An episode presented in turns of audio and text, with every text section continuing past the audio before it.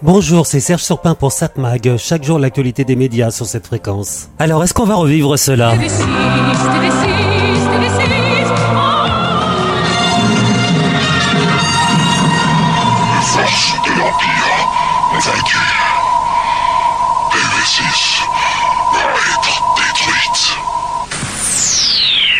Allons-nous revivre la fermeture d'une chaîne de télévision?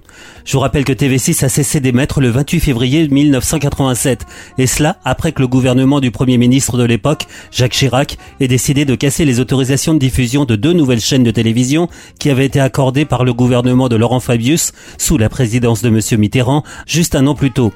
Donc TV6 n'a émis qu'une seule année. Tout le monde s'accorde à dire que Jacques Chirac avait voulu, en accordant la fréquence à la CLT, autrement dit à RTL, il avait voulu faire plaisir à un de ses amis, ainsi que le gouvernement luxembourgeois. Quand TV6 a fermé ses portes, c'est M6 qui a pris sa place. Pourquoi est-ce que je vous parle de ça Est-ce que l'histoire va se répéter Est-ce que M6 va elle aussi perdre sa fréquence on sait que son autorisation d'émettre arrive à échéance en début mai 2023, ainsi d'ailleurs que celle de l'autorisation de TF1. Normalement, la reconduction de l'autorisation d'une chaîne se passe comme une lettre à la poste. Mais cette année, ça sera peut-être différent, puisque Xavier Niel vient de déposer lui aussi un dossier pour récupérer le canal 6 de la TNT. Autrement dit, il veut prendre la place d'M6. Xavier Niel a de la suite dans les idées. Il a déjà par deux fois tenté de prendre le contrôle d'M6 quand le groupe qui la contrôle, l'allemand Bertelsmann, a décidé de vendre sa participation. Xavier Niel avait montré son intérêt, mais c'est TF1 qui avait été retenu. Mais on le sait, l'autorité de la concurrence a bloqué dans les faits cette opération. Xavier Niel est revenu à la charge, il a tenté une nouvelle fois de reprendre le contrôle d'M6, mais par manque de temps, Bertelsmann a décidé de ne plus vendre. Xavier Niel revient à la charge, mais cette fois-ci en prenant la place d'M6, lors du renouvellement de sa fréquence. On sait que l'homme d'affaires s'intéresse à la télévision.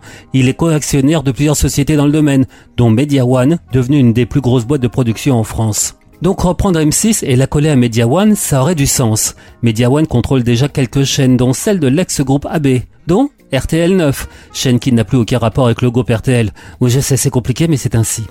Alors, est-ce que Xavier Niel a une chance que son dossier soit retenu par l'ARCOM? C'est peu probable. Contrairement à TV6 qui était à l'époque une petite chaîne avec peu d'audience, M6 c'est pas vraiment la même chose. Ce sont des milliers d'emplois, un groupe profitable.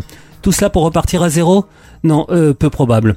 De plus, le groupe M6 resterait propriétaire de W9 et Sister. Bonjour le pataquès.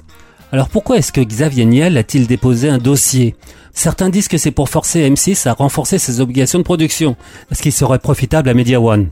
On dit aussi que Xavier Niel veut préparer l'avenir. Dans deux ans, C8 et CNews auront elles aussi leurs fréquences renouvelées, une occasion pour shipper des fréquences à un groupe qui a tendance à jouer avec les règles. Enfin, d'autres chaînes de la TNT pourraient être mises en vente, et il pourrait tenter sa chance. Et puis, Xavier Niel peut aussi se porter candidat au canal 19 de la TNT, l'ex-canal de France O qui a fermé en août 2020. Alors tout ça c'est possible, mais on n'en sait rien. Mais beaucoup se demandent pourquoi Xavier Niel veut tant investir dans une chaîne de télévision alors que l'audience globale de la télévision est en baisse et est très concurrencée par les plateformes.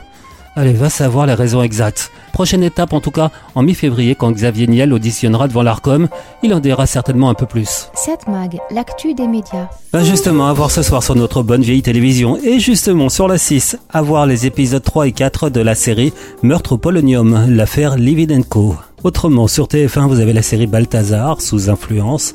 France 2, cache investigation. Au sommaire ce soir, super profit. Les multinationales s'habillent en vert. Jeudi soir, les grands patrons de nos multinationales sont-ils vraiment les nouveaux champions de l'économie verte? C'est une journée historique. L'entreprise euh, change de, de, visage. Monsieur Pouyanné, on voudrait une interview. C'est Elise Lucet, cache investigation France 2. Révélation sur le méga projet de Total en Ouganda.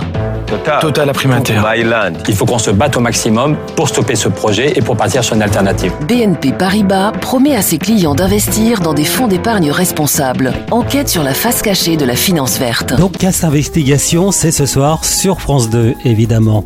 France 3, 2012, euh, un film catastrophe de Laurent Emmerich de 2009. Bon, c'est un film catastrophe, quoi. France 5, Xanadu, les mystères de la cité disparue un magazine sciences et techniques évidemment. Mais j'aurais tendance à vous conseiller de regarder ce soir le canal 13 de la TNT qui propose à 20h32, très exactement, les mensonges de l'histoire, tabac, l'industrie du mensonge.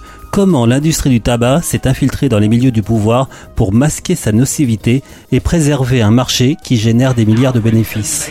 C'est l'histoire d'un produit très banal qui nous accompagne depuis plus d'un siècle. Une tige de moins de 10 cm qui cache une mine d'or.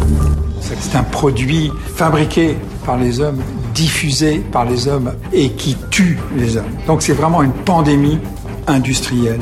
Donc ce soir sur le canal 13 de la TNT, LCP, la chaîne parlementaire, les mensonges de l'histoire, tabac, l'industrie du mensonge. 7 Mag, l'actu des médias.